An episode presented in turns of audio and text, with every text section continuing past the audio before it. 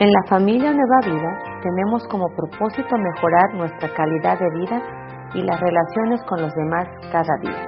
Y creemos que esta conferencia puede ser un apoyo para lograrlo. El día de hoy vamos a hablar eh, de algo que, bueno, antes, antes que nada, quiero que escuchen esto.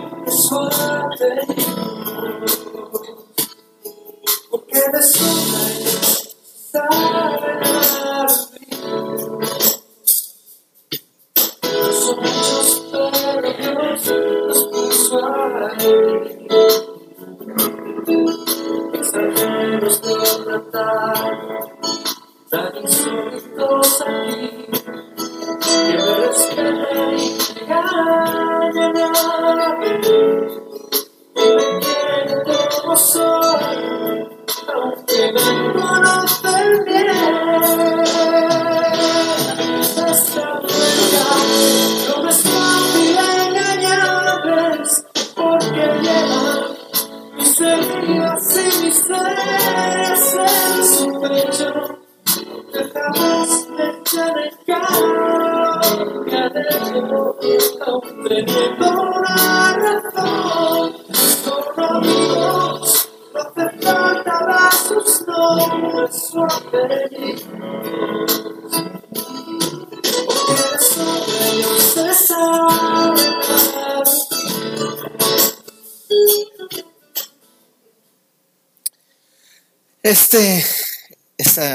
de, un tema musical que acaban de escuchar es eh, una canción llamada Mi Regalo, es de un músico cristiano español llamado Marcos Vidal, y es un muy interesante tributo a lo que es la amistad, los amigos. Em, si nunca lo han, la han escuchado, bueno, si no la habían escuchado, ya la escucharon, yo sé que algunos no tal vez no siguieron la letra, este, pero yo les animaría, sigue la letra, escúchala, eh, es muy interesante. Porque hoy vamos a hablar, y lo que puse porque hoy quiero hablar un poco sobre el tema de los amigos. Eh, tomando un poco de pretexto, pues sabemos que, que acabamos de celebrar hace un par de días lo que le denominamos el Día del Amor, de la Amistad, y aunque Definitivamente este tema se ha frivolizado un poco, se ha comercializado un mucho. Eh, hay gente que lo ve solamente bajo esta perspectiva de, lo, comercial, lo frívolo, Ay, eso. Y los, los Grinch en esa área también existen, ¿verdad? Este, este, no, eso. Yo no necesito un día para, para demostrarle amor, pero el problema es que nunca ni un día demuestran, ¿no? Entonces, este, hay gente que así se pone, ¿no? De, que no, que ese día, aparte no viene en la Biblia, los bíblicos es generalmente eso, eso no viene en la Biblia, ¿por qué celebran, no? Y aleluya, y toda la cosa, ¿no? O sea, generalmente somos medio Grinch o somos medio digo medio bíblicos porque somos bíblicos nada más para lo que nos conviene. Este, y entonces al final este tema pareciera como un tema innecesario. Este, ahora, eh, creo que quitando todo esto que, que es cierto, hay mucha cuestión comercial y yo digo qué bueno que hay una activación comercial porque hay gente que vende y que recibe un recurso, ¿verdad? Eso, eh, ¿Qué mal le hace a la economía que haya eh, esto, al contrario, a la economía se reactiva con todos esos días que se celebran cosas. Eh, por otro lado, ¿qué mal le hace a alguien tener ese día un detalle hacia un ser querido? Tampoco. Porque como les digo, generalmente, aunque decimos que lo hacemos, no lo hacemos mucho. Entonces, es una manera que nos puede llevar a tener una expresión de, de, de amor, de amistad hacia un ser querido. Ahora, pero por otro lado, creo que sí es importante que entendamos que bíblicamente hablando, estos dos temas, amor y amistad, son temas que son muy fuertes y muy fundamentales dentro de la historia bíblica. O sea, hablar de amor, estamos hablando de que es la base de la, palabra de Dios, porque nuestro Dios es un Dios de amor. ¿sí? Entonces, el amor no es algo este, solamente enfocado a, a, la cuestión pareja, ¿no? Es, es más profundo. De hecho, tenemos por ahí una enseñanza que dimos el año pasado sobre, sobre los tipos de amor. No recuerdo si está esa en el podcast, si no la podemos buscar, búscala y súbela, porfa, Frank. Este, creo que hay gente que no conoce este tema y sí sería importante entender los distintos, tipos de amor que la Biblia muestra. ¿Sí? Eh, pero por otro lado, también sabemos que Aparte de que Dios es amor, dice la escritura, de tal manera amó Dios al mundo que dio a su Hijo. Entonces, uno de los mensajes centrales, si no es que el mensaje básico de la palabra, que es la salvación, este, también tiene que ver con amor, el amor de Dios hacia su creación. Entonces, creo que el amor eh, no, no es algo eh, de un día, ni es algo que esté, eh, sea exclusivo de San Valentín, ¿verdad? No, el amor es algo que debe de estar en la vida del creyente. Entonces, yo diría un creyente que desecha ese tema, pues no ha entendido entonces en gran parte la base de la palabra. Ahora, por otro lado, hablar de la amistad es un tema que también la Biblia lo menciona fuertemente, ¿sí? Em, de hecho, eh, en la palabra, en, en nuestra Biblia, en el Antiguo Testamento la palabra amigo aparece 77 veces y en el Nuevo Testamento aparece 33 veces. O sea, más de 100 veces dentro de la palabra de Dios se habla de la palabra amigo. ¿sí? De diversas maneras se enfoca, pero estamos hablando que también es un tema muy recurrente. De hecho, Jesús nos llamó amigos. Entonces, realmente no es un tema frívolo ni es un tema comercial, es un tema, yo diría, que tal vez ha sido mal enfocado, tal vez ha sido mal entendido, tal vez ha sido comercializado y sacado de contexto, pero no por eso Dios lo hace a un lado, al contrario, creo que necesitamos entender qué es, en este caso, la amistad, eh, la reya en el hebreo o el filos en el griego, qué es amigo. Entonces, eh, hoy vamos a hablar un poco de esto. Eh, amistad, eh, dice por ahí una definición, se determina como la estimación personal sin mancha y sin egoísmo hacia una persona. Amigo es aquel que ofrece su amistad. Amigo es aquel que demuestra con hechos cuando realmente ama y le importa una persona. La amistad es, por lo tanto, amar a alguien imperfecto. Eso es amistad, así en términos generales. Ahora vamos a ver un poco qué dice Dios en su palabra. Y lo vemos en Proverbios, capítulo 18, versículo 24. Eh, dice así, hay quienes parecen amigos, pero destruyen a otros. Al amigo verdadero se mantiene más leal que un hermano. Y cuando veo esta, esta porción bíblica, me brincan dos cosas muy interesantes que, que aparecen ahí. Una que dice que hay quienes parecen, ¿sí? O sea, hay apariencias, ¿sí? O hay gente que puede parecer amigo. Y por otro lado habla de amigos verdaderos. Entonces esto me lleva a entender que en la amistad, ¿sí? Hay amistades verdaderas, ¿sí? Y amistades falsas o, como dijeran por ahí, piratas. ¿Sí? Si has escuchado de, de, las cosas piratas, yo creo que has escuchado. No digo, no digo que no lo que tengas cosas piratas, pero yo creo que has escuchado eso de, de bolsas, que, ay, tengo una bolsa de marca, 200 pesos me salió, mana. No, no, no, olvídalo, es pirata. No, pero trae el osito, ¿verdad? Y trae la, el, eh, la MK, o sea, no, es pirata. Parece, pero no es. Y entonces eh, hay cosas piratas, hay eh, bolsas piratas, eh, pantalones piratas, tenis, todo, todo. En, cuestiones este, comerciales hay cosas de marca, y hay cosas que son pirata, que les pusieron ahí una etiqueta, pero realmente no son de esa marca. ¿sí? Ahora, de la misma manera, etiquetamos a gente como amigos, pero ¿realmente serán amigos?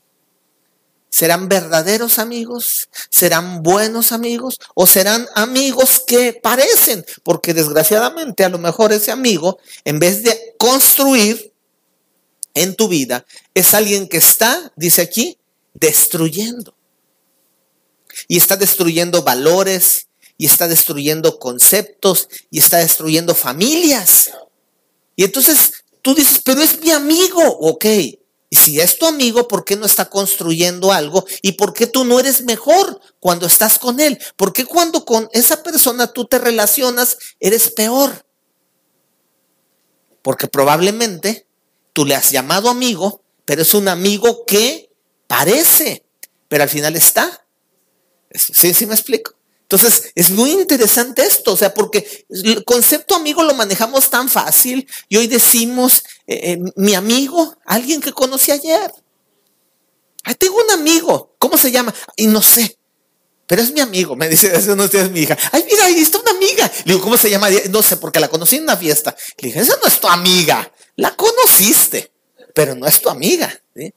O, lo, o algunos de nosotros tenemos 3.800 amigos en Facebook.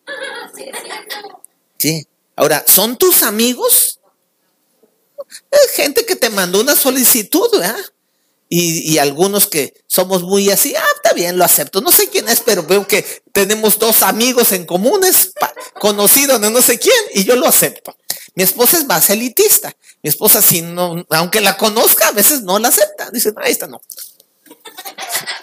Ahora dice, Sí, no, me va a aguantar el paso, dice. Se va a espantar de las cosas que publico. Cada quien, sí. Cada quien maneja eso, ¿verdad? Y yo manejo las cosas de una manera y mi esposa de otra. ¿Sí? Pero al final de cuentas tampoco son amigos. Porque a veces ni nos conocen, ni los conozco. ¿Sí? Y yo luego después de un día digo, este lo tengo de amigo, nunca me comenta, se entera todo de mi vida, nunca ni siquiera me, me, me da un like, dijeran por ahí, ¿eh? Y un día pongo algo que, no le gustó y eso me ata. Dije, este cuate más me está viendo para qué criticarme. No, pues llégale. Y lo borro de mis amigos. ¿Sí? ¿Era un amigo? Tampoco. O sea, son términos que los hemos manejado hoy tan ligeramente, ¿sí? Que los hemos, yo diría, eh, pues un poquito mal interpretados, ¿no? ¿Qué es verdaderamente un amigo? Ahora, ¿qué dice la Biblia sobre la amistad? Entonces vamos a hablar ahorita un poco sobre esto, porque verdaderamente sí es un tema eh, que, que si la Biblia lo menciona tanto es porque es importante. Mira, decía una persona, cuando un tema más de dos veces en la Biblia está citado es porque es importante. Y si un tema está más de 100 veces en la Biblia es que es muy importante. Las amistades son muy importantes, porque las amistades, como vimos ahí, destruyen las malas amistades, las amistades que parecen, y las amistades verdaderas se mantienen, ¿cómo? Leales, o sea, hay lealtad a pesar del tiempo. Tal vez tú tienes algún amigo de esos, que lo conociste hace muchos años. No digo cuántos para que no te sientas, déjame. Pero hoy, a pesar de que hubo distancia, hubo años, hubo dificultades, a lo mejor hubo pleitos, desavenencias y visiones distintas de la vida, hoy siguen estando ahí. A lo mejor no todos tenemos a alguien así. Y muchos no tenemos a nadie así. Ahora, ¿qué quiere decir? ¿No era de Dios? No, tal vez el punto es que no hemos aprendido hacer amigos, que ese es otro tema, que ahorita vamos para allá. Entonces vamos a hablar ahorita un poco de este tema. Ahora, no importa la cantidad de amigos que tienes, cuántos momentos hayas compartido, todos tenemos una cosa en común. Nunca hemos tenido y nunca hemos sido un amigo perfecto. sea, nunca vas a tener un amigo perfecto. Olvídalo. Y nunca vas a ser un amigo perfecto. ¿Sabes por qué? Porque somos imperfectos. Somos seres humanos, pecadores, que tenemos fallas, que tenemos pasiones bajas, que muchas veces nos desbordan, que tenemos un corazón que es engañoso. Entonces, es complicado, ¿sí? Pero no porque no tengamos amigos perfectos o no seamos amigos perfectos, tú y yo no vamos a tener amigos. O sea, es importante, es importante, porque en los momentos que menos piensas, vas a necesitar un amigo. De hecho, los momentos de alegría más grandes en tu vida generalmente son resultados de una amistad.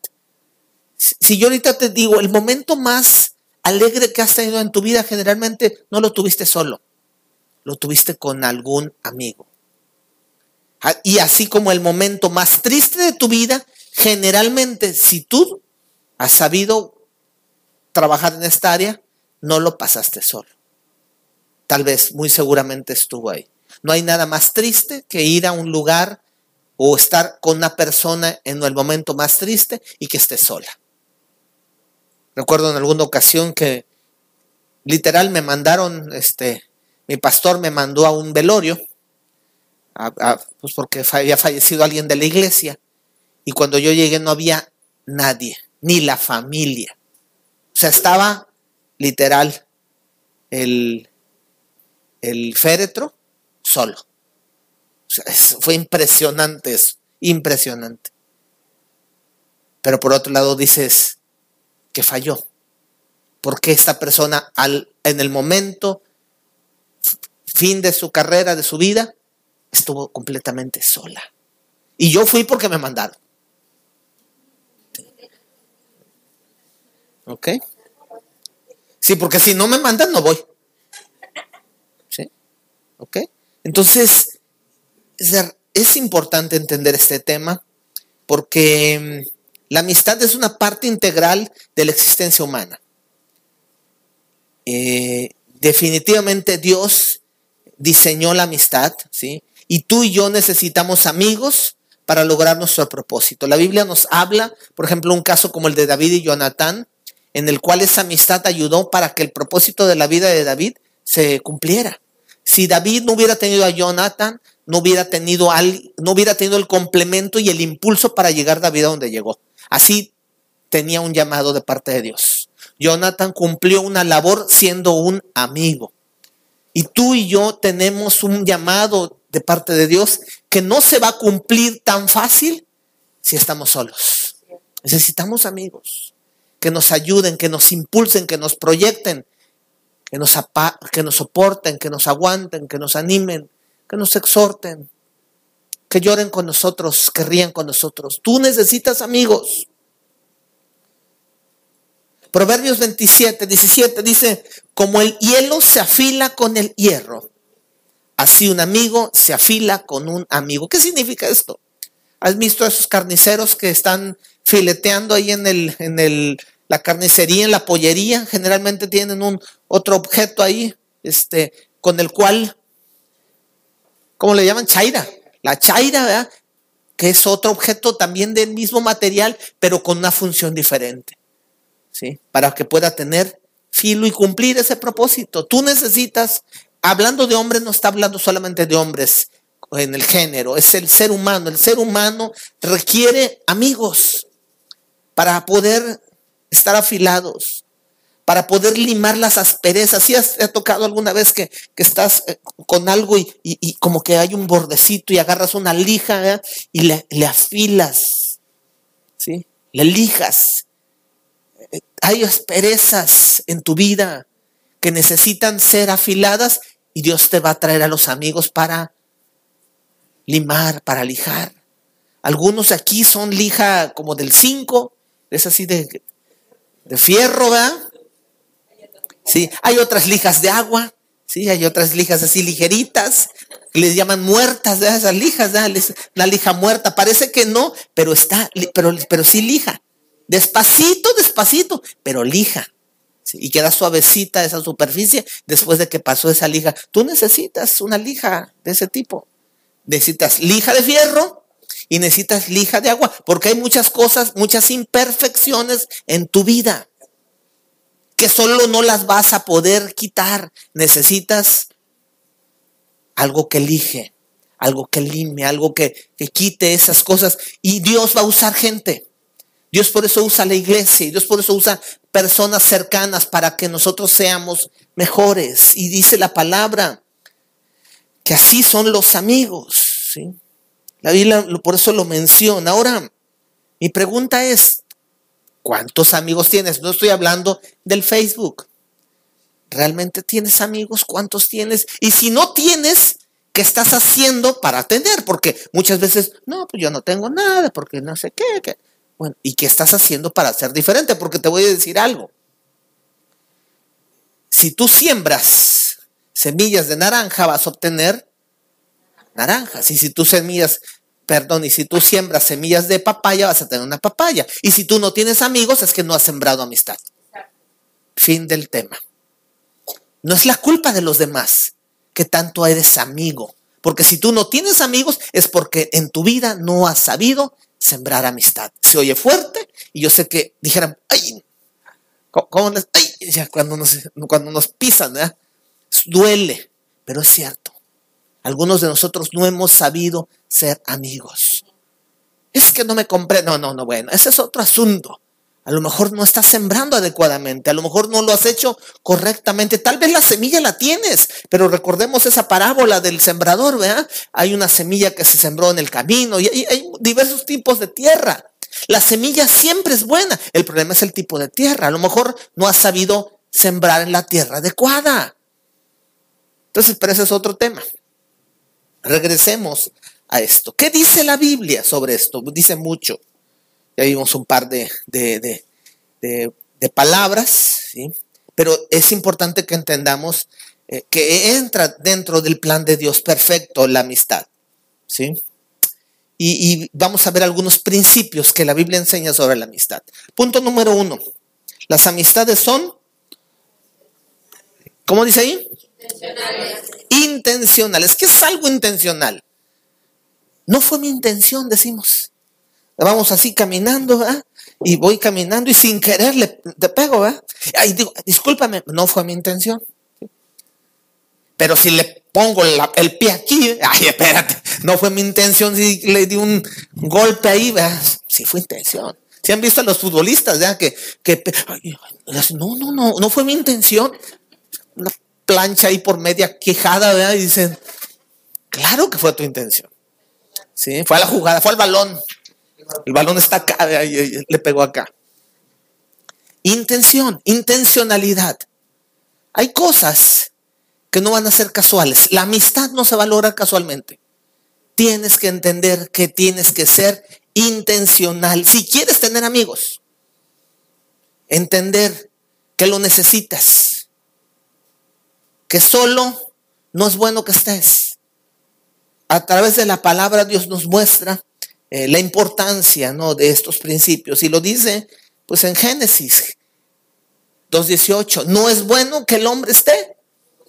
Y aquí lo ocupamos generalmente para matrimonio, pero no aplica totalmente ahí. De hecho, yo les puedo decir, antes de ser un esposo de alguien, tienes que ser amigo. O sea, ¿cómo te vas a casar con alguien que no confías en él? O sea, y hay gente que sí, tal vez lo ha hecho, pero si esto quieres que prevalezca, tu mejor amigo realmente, o tu mejor amiga realmente, en algún momento tiene que haber sido, o tuvo que haber sido, la que hoy es tu esposa. Yo puedo decirles hoy, mi esposa era mi mejor amiga. Y el día de hoy lo sigue siendo. ¿sí? O sea, somos amigos, somos esposos, nos amamos, pero también somos amigos. Entonces, la amistad va más allá de, una cuestión, como les decía, ¿no? Este, eh, solamente matrimonial, compromiso. No, estamos hablando de relaciones, la importancia. Entonces, yo te quiero animar. Si estás casado, fortalece la relación de amistad con tu pareja. Y si no estás, y si tu mejor amigo no es tu esposo, y si tu mejor amiga no es tu esposa, está ahí hay unas señales de alerta, porque entonces hay peligro. Porque entonces, ¿con quién abres tu corazón? Con cualquier persona. Si a tu esposo no le puedes confiar lo que haces, si tu, tu esposo no puede ver, no porque te lo revise, pero si tu esposo no puede tener acceso a tu celular, a tu correo electrónico, yo te diría, tienes un problema ahí. Mi esposa no me revisa mi teléfono, ni yo le reviso el suyo, pero yo me sé la clave del teléfono de mi esposa. Y ella no es que no se sepa la mía, sino porque la mía es con huella. Y ya luego dice, ponle tu huella. Y ya le pongo mi huella y ve algo que no que me revise, sino algo que, tenga que mandar o que o yo le pido, o yo le pido también. No, pero, pero no es así. No le reviso sus, su bolsa, ni, ni ella me revisa mi cartera. O sea, amistad, confianza. Y más, sin embargo, hay muchas personas que no lo tienen. Ahora, yo, ¿Quiere decir que está bien? es mi relación con mi esposa. Si alguien quiere tener clave para todo, pues está bien. Pero entonces a eso habla del nivel de confianza. ¿Qué tanta confianza tenemos con nuestra pareja? Entonces sí es importante entenderlo. Dice la Biblia que no era, bueno, que el hombre estuviera solo y le dio una ayuda adecuada. Un amigo es para ayudarte como vimos, es para construir, no para destruir. Y si tú no eres mejor con ese hombre o con esa mujer, esto entra, por eso en, el noviazgo es lo primero que les decimos a los que empiezan noviazgos. Si esta relación no te hace mejor persona, olvídalo, no va a ser para ti una buena relación a futuro. Porque un amigo debe de potencializar, un noviazgo debe de potencializar. Y si en vez de potencializar te decreces, hay algo malo ahí. ¿Quieres seguir buscándole? Puedes seguir buscándole, pero, pero no es así. Tú debes de ser un mejor hombre con tu amigo, tu amiga, si es tu esposa, si es tu novia, y de igual manera, de manera inversa. Debes de ser mejor al lado de esa amistad. ¿Sí? Porque Dios nos creó así. De hecho, Dios nos creó así porque Dios es un Dios relacional. Padre, Hijo, Espíritu Santo, hay una relación. Es, las relaciones son necesarias. Tú necesitas relaciones personales. El principal problema en las familias es la falta de saber manejar las relaciones personales. El principal problema por el cual la gente se divorcia es porque no supieron manejar sus relaciones personales. La principal razón por que a la gente la corren de los trabajos es porque no sabe manejar sus relaciones personales. Hay gente muy capaz, con muchos talentos, con mucha sabiduría o inteligencia, pero no sabe relacionarse y la corren. ¿Sí? O sea, es que es eficiente y sabe, sí, pero tiene pleitos con todo el mundo. No sabe hacer equipo. No, no, no ayuda. Entonces, ¿Qué quiere decir esa persona necesita? Mejorar sus relaciones personales. Y entonces así es en el trabajo, en la vida, en el matrimonio, en la sociedad. Gente con muchas capacidades y muy pocas habilidades relacionales. Necesitamos un amigo para mejorar. Tener un amigo es necesario para cuando vengan los tiempos difíciles. Mira, Aquí no se trata de que si van a venir tiempos difíciles o no van a venir. Van a venir tarde que temprano. ¿Sí? A lo mejor ahorita que estás joven, pues tus problemas no son tan grandes. Tus problemas es con un maestro de la escuela, con una compañerita que te, que te cae mal. Que, yo diría, está bien, son problemas. Pero espérate que crezcas, que tengas que trabajar, que tengas que mantener una familia. Por eso a mí me llama la atención cuando luego a veces los jóvenes dicen, es que no tengo tiempo. Y dices, tú no tienes tiempo y no tiene nada que hacer todavía, apenas está en la escuela. ¿Qué va a hacer de ese joven cuando tenga que cuando se case y tenga familia y tenga trabajo y tenga, eh, o sea, se va a morir. Se va a morir. Yo no, no tengo tiempo. No, no. De veras está complicado. Que cuando vengan los tiempos difíciles, cuando tienes que ir a trabajar aunque sea enfermo, aunque sea con los hijos en el hospital. O sea, hay tantas cosas que van a pasar y por eso necesitamos amigos. Pero la Biblia dice, Jesús lo dijo, en este mundo tendrán aflicción.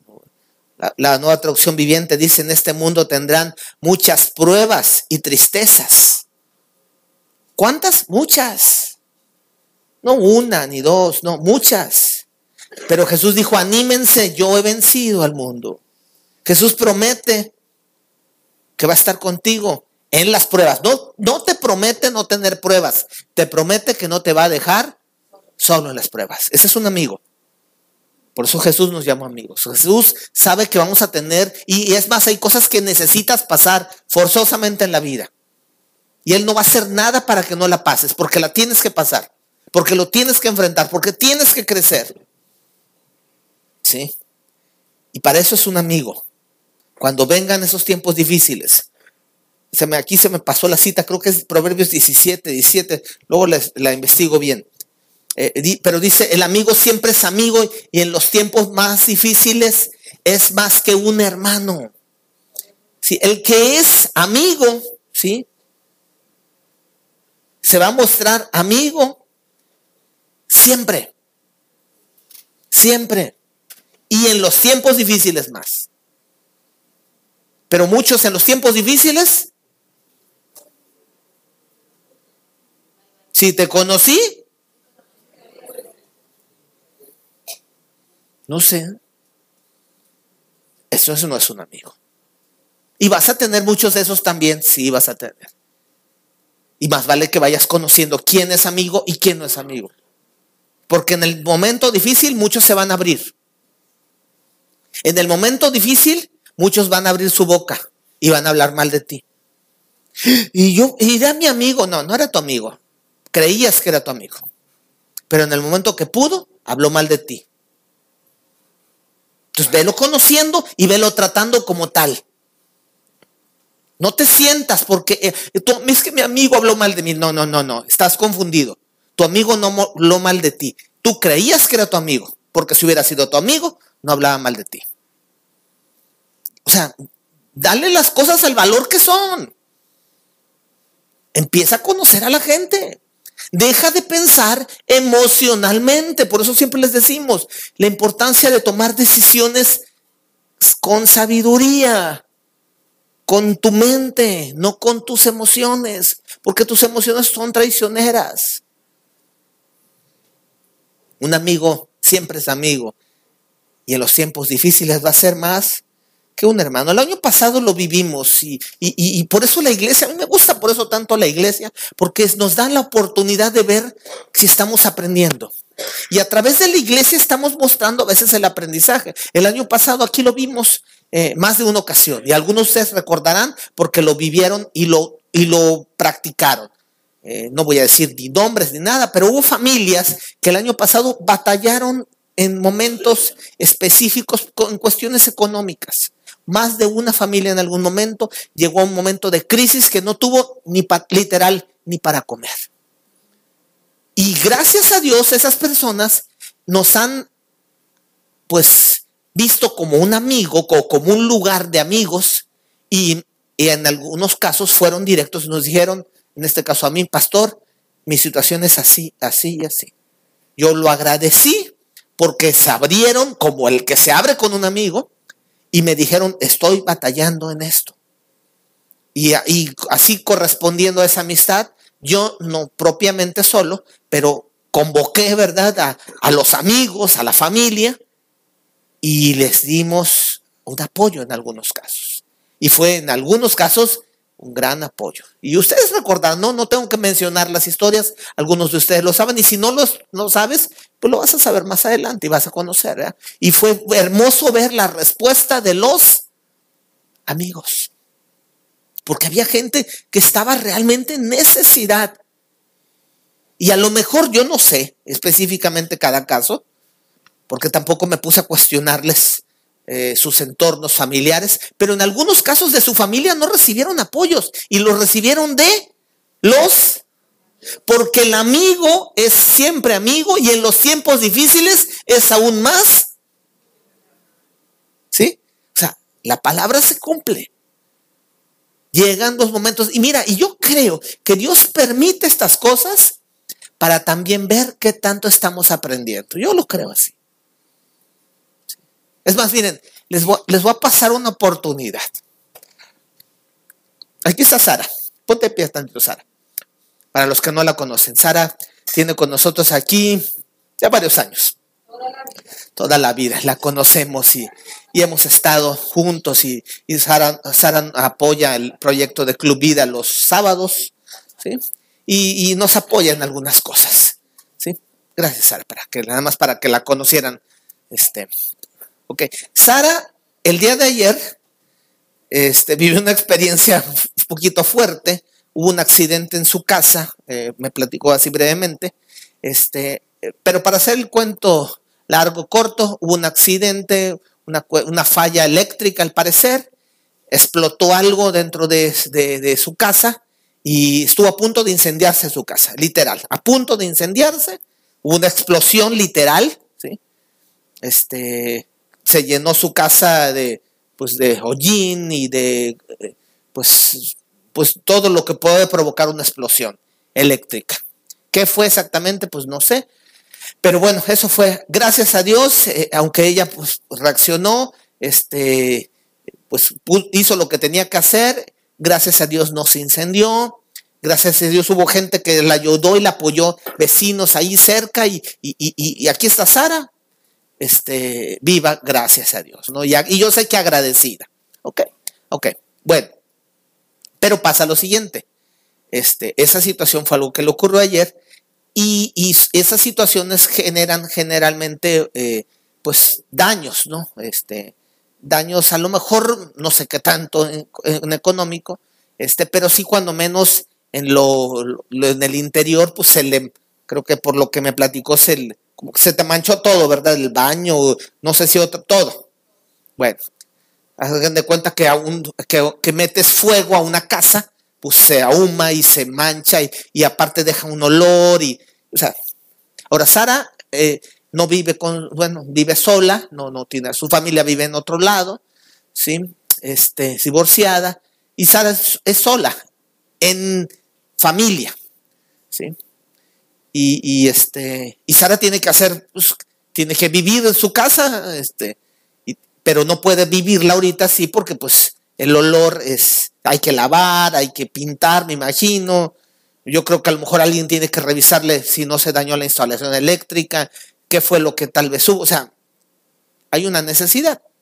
Ahora Sara lo va a tener que hacer. Y va a hacer cosas seguramente pues, porque tiene que hacerlas, porque tiene que vivir, no tiene, no tiene otra casa, tiene una casa. Pero Sara tiene familia. Y yo sé que Sara tiene amigos que en un tiempo difícil la pueden apoyar. ¿Quieres amigos? Llegó el tiempo de ser amigos. Le pedí a Alde hace un ratito. ¿Se acercó contigo alguien, Alde? Ok.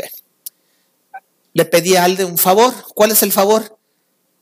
No con Sara directamente, pero con Alde. ¿Cuándo puedes ayudar a que Sara no lleve esa carga sola? Eh, a lo mejor irle a ayudar a lavar, tal vez tiene que lavar paredes, algo, tal vez tiene que pintar, eh, a lo mejor necesitará algo de pintura. No, no, sé, realmente yo no sé ni cuál es el daño, eh, pero sé que hay una necesidad y hay una oportunidad de mostrarnos. ¿Cómo? Yo sé que a lo mejor tú no vas a pasar eso este año ni el próximo. O a lo mejor sí. Y el día que tú pases algo, te aseguro que no quieres pasar por eso solo. Y te aseguro que vas, a lo mejor no vas a pedir ayuda, porque Sara no, ¿me pediste ayuda? Sara no me pidió ayuda.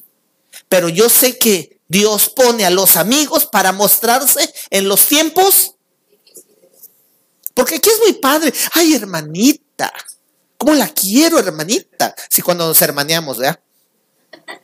Hermanito, hermanita, y si soy bien bonito, bien espiritual, aleluya. Pero el amigo se muestra amigo en los tiempos. Y aquí está un tiempo difícil. ¿Quieres sembrar amistad? Aquí hay una oportunidad. No me digan, no levanten la mano. Solamente les pido, si tú tienes en tu corazón aprovechar la oportunidad que Dios está brindando a través de esta situación crítica, acércate con Alde y Alde se va a poner de acuerdo con Sara, a ver cuándo algunas personas pueden irle a ayudar. Yo sé que, o sea, les aseguro que Sara va a decir, ay, no, no, no, no es necesario. Les va a decir Sara, gracias, porque sí necesita ayuda, porque ella no tiene ayuda, pero tiene amigos. Esa es una tarea. Fíjense lo que, lo que es, cuando tú pones la palabra, la puedes poner por obra eh, eh, de manera práctica. O sea, a veces somos bien espirituales y todo, eh, y en, en, la práctica hacemos muy poco. Pero aquí hay una oportunidad. Tener un amigo es un consuelo. Mira, de veras, cuando hay momentos difíciles, que alguien se acerque, te hace descansar. Eso es un consuelo, algo que, alguien que te da un descanso. ¿sí? La Biblia nos habla de Job y dice la escritura que cuando los tres amigos de Job se enteraron de la tragedia y que había sufrido, ¿qué hicieron los amigos? Viajaron juntos desde sus respectivos hogares. ¿Para qué? O sea, no se quedaron, ay, qué barbaridad. Ay, bueno, yo voy a orar por ti. No, no. Está bien. Ora porque necesitamos oración, sí, pero también necesitamos presencia, consuelo. Cuando alguien tenga una pérdida, yo te quiero animar, acompaña. Mira, no lo he dicho, de hecho no lo dije esto en la primera reunión, pero vamos a subir esta, conferencia al podcast. Eh, ha pasado y eso es algo que necesito yo enseñar. A nadie nos gustan los eventos eh, tristes. Aquí está mi esposa. Cuando alguien fallece, mi esposa no le gusta. Cuando alguien está en un hospital, mi esposa no le gusta. Pero hay veces que aunque no nos gusta, le digo, tenemos que ir. A mí, ¿tú crees que me gustan los velorios? Ay, qué fácil. ¿Quién se muere? No, no, no tienes a alguien que se haya muerto para ir a, visitarlo. O sea, a mí no me gustan los velorios. O sea, y, menos el ambiente y lo que pasa. Me duele, soy muy chillón. O sea, yo, yo me afecto emocional mucho, emocionalmente mucho en esos eventos. Pero cuando alguien fallece, sé que tengo que ir. Ahora, yo sé que tengo que ir, pero te quiero decir algo. Cuando alguien de la familia ha vida sepas que fallece algún familiar, no tienes que ir porque yo te lo diga. Yo creo que sería bueno que fueras para mostrarte amigo. Es triste, yo he he visto muchas veces que fallece un familiar y vamos y estamos con ese familiar. A los meses o a los años fallece otra persona y a la persona que acompañamos nunca acompaña a nadie. Eso habla de que no ha aprendido a ser amigo, porque recibió, pero no le gusta dar. Porque es que me cuesta, me duele, yo no sé qué hacer. ¿Quién te dice que tienes que hacer algo? Nada más estar. Porque no es de que tú le digas algo a la gente. Yo generalmente no sé qué decir. Y cuando digo algo, a veces digo muchas burradas. Pero sé que tengo que estar ahí. Sé que tengo que estar allí. Y yo te quiero animar, cuando pase esto, siempre lo anunciamos cuando nos informan, cuando no nos informan, pues no, no sabemos, pero cuando nos informan, lo hacemos y hacemos el comunicado. Sería hermoso ver que cuando alguien de la familia se duele, hay más amigos viajando y consolándolo. Y el consuelo a veces es, como te digo, solamente estar ahí y que se sienta esa persona que no está sola. El consuelo a veces solamente llorar con el que llora. Y no solamente cuando alguien muere, cuando alguien tiene una pérdida, no sé, laboral, cuando alguien tiene una pérdida relacional, cuando hay un divorcio, cuando hay un hijo que se va de casa, cuando hay una familia que se está disolviendo. O sea, esos son momentos que la gente necesita consuelo. Y como te digo, tal vez tú hoy no lo necesites, pero un día lo vas a necesitar. Y yo no sé cuánta gente va a ir el día que a mí me velen, ¿verdad? No lo sé, porque no, no, no, no, lo, no lo puedo saber. Pero yo estoy sembrando para que mi familia no esté sola cuando mi familia necesite estar acompañada. Mi pregunta es, ¿tú cómo vas a estar cuando tengas un momento difícil?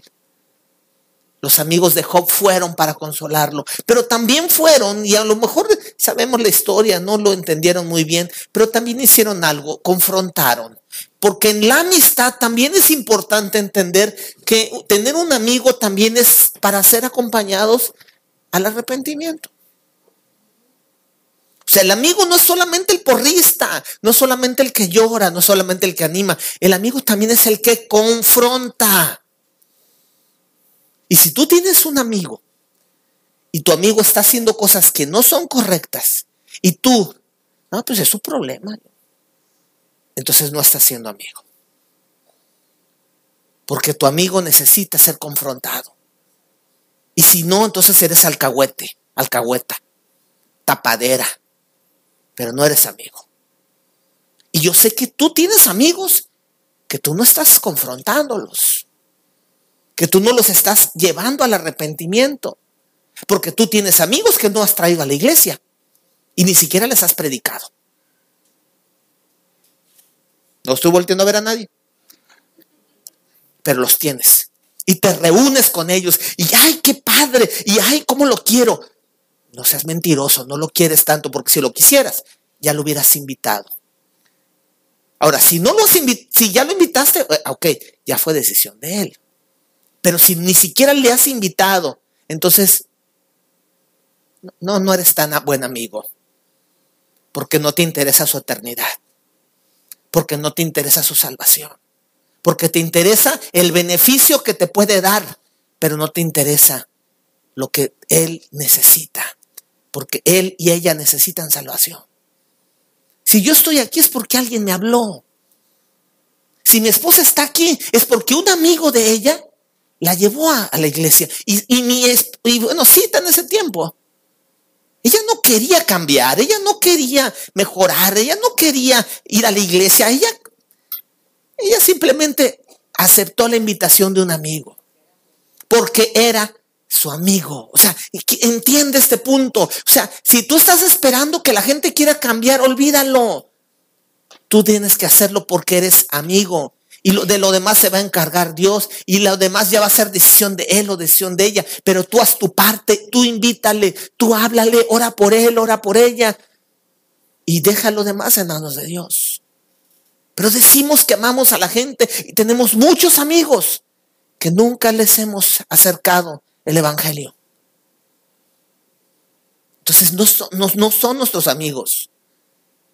Y así como nosotros no somos sus amigos, no te extrañe que mañana él no se comporte como amigo, porque tú es lo que estás sembrando. ¿Sí? Y creo que ya me fui diferente ahorita en esto. Pero necesitamos entenderlo. O sea, el amigo ama y busca el bien del amigo. ¿Sí? Vas a buscar la salvación para el amigo.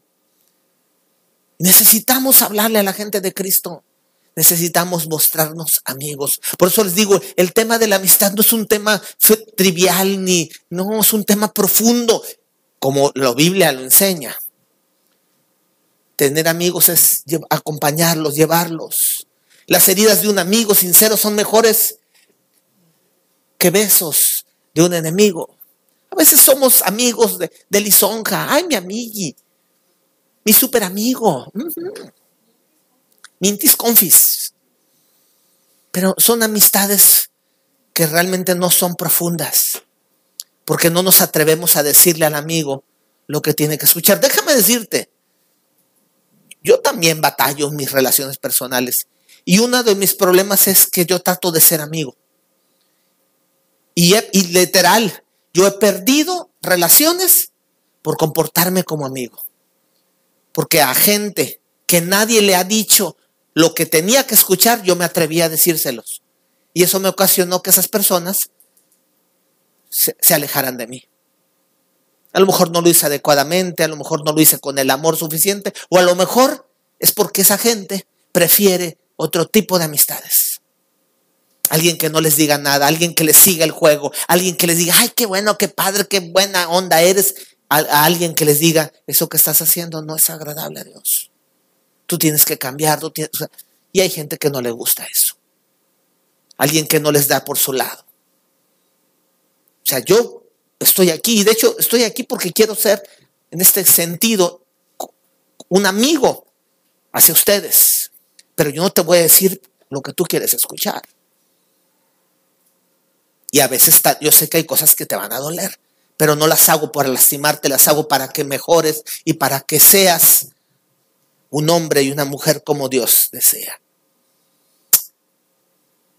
Chepe Putsu, un, un hombre que Dios usa hoy mucho, un líder cristiano muy influyente, escribió hace unos días esto. Decía, he conocido hombres más fuertes espiritualmente que yo, mejores predicadores, más conocedores, con más años de servicio y entrega, y hoy no están activos ya que no siguieron. El problema fue que cuando vino el ataque estaban solos. No gritaron por ayuda, no llamaron a sus colegas, a sus amigos. Una de las formas de sobrevivir es, ten, es tener manada y tener amigos que solo te carguen, perdón, tener amigos que te carguen y que tú cargues. Recuerda, amigo, solo eres débil. Hay mucha gente que se ha quedado en la mitad del camino por la falta de amigos. Yo sé que tú no te quieres quedar a la mitad, pero necesitas, por eso, amigos. Voy a empezar a cerrar, porque esta es la otra parte de la amistad. Las, ¿qué? ¿Existen malas amistades? Sí. Recuerden, lo vimos en el principio.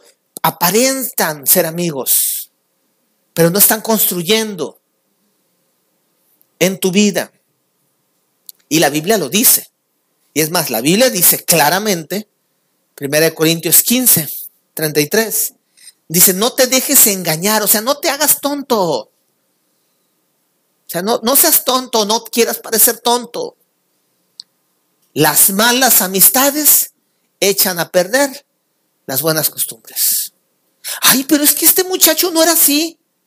Ay, es que esta muchachita no era así. Pues no, no era así, pero se juntó con Pancho Pistolas. Con Juana, la del jale. Con la chona, le dicen la chona, imagínate.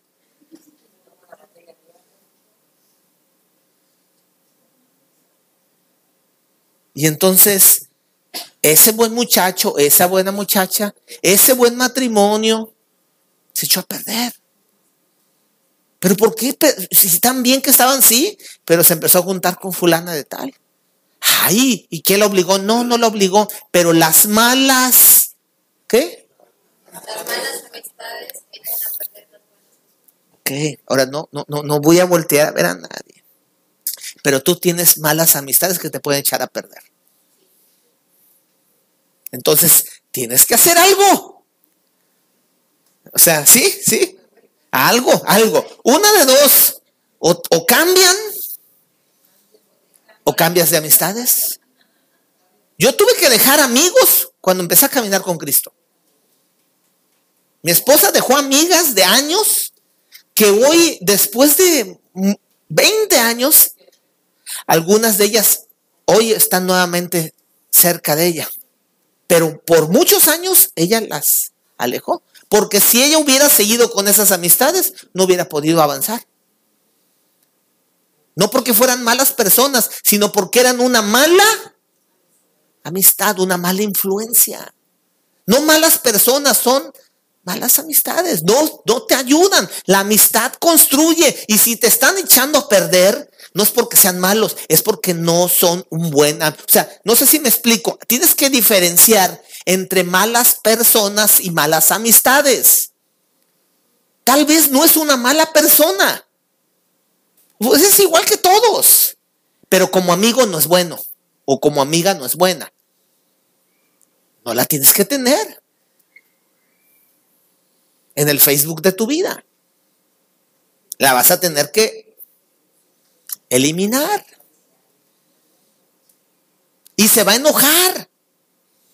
A mí se me enoja luego la gente cuando la saco de grupos.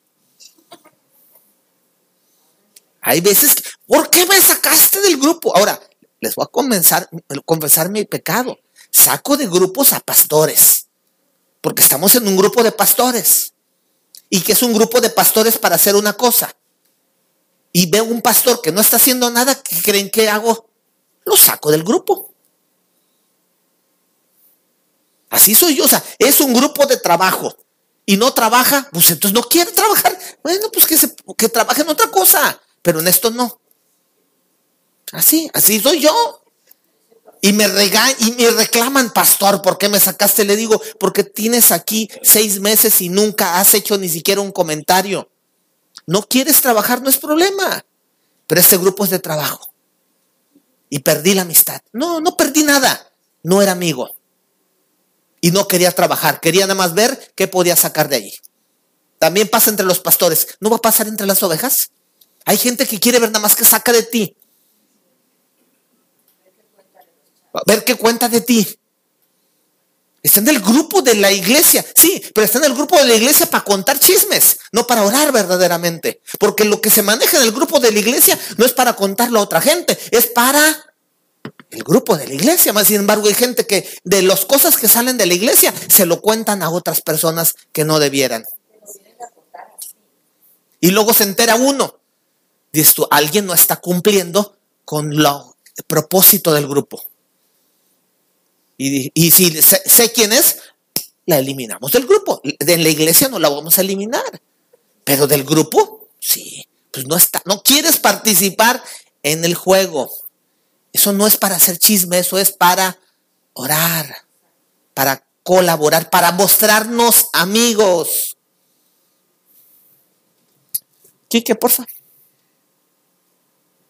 La amistad es un riesgo. Es un riesgo. Definitivamente.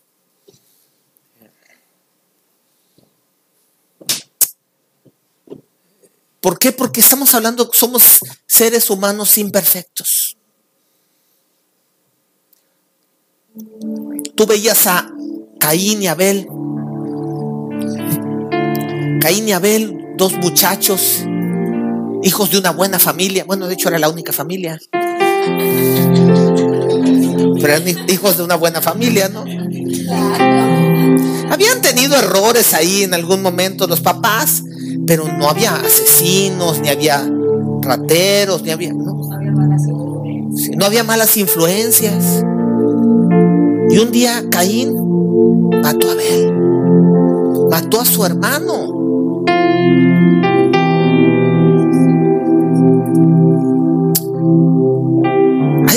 En las relaciones. Va a haber gente que te pueda hacer daño. No porque sus papás, no, no, simplemente porque tomamos malas decisiones, malas acciones. Pero entonces como hay un riesgo, entonces nos quedamos sin movernos. Hay un riesgo de que los coches choquen. Pues no vamos a manejar. Mi hijo está aprendiendo a manejar. ¿Cómo sufro cuando le suelto el coche? ¿Sí? De veras. ¿Y por qué sufro? Por, por él y por pues, entiendo todo el, peligro que hay en, y la responsabilidad de, esto. Pero entonces, tienes que aprender. Fui a Chihuahua hace unas semanas. Da miedito a veces cuando subes un avión, ¿verdad? ¿Cómo es que esa cosa no se cae, así pesa tanto? no, yo no quiero ni investigar tanto, yo sé que por algo vuela, ¿verdad? Y cree que vuela, vuela. Pero se siente así feíto. Y luego que si caes en una turbulencia, se siente feíto. Pero yo tenía que ir a Chihuahua y en avión son dos horas. Son, son tres, tres, tres. En avión son tres horas. Y en autobús son 24 horas. Cerca de 30 horas.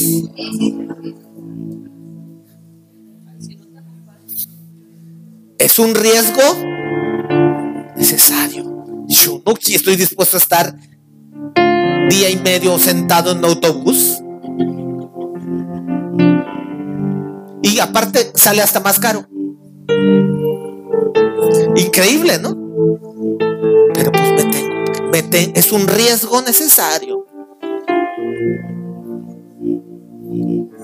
Estudiar, hacer un examen en la universidad. ¿Cuántos entran?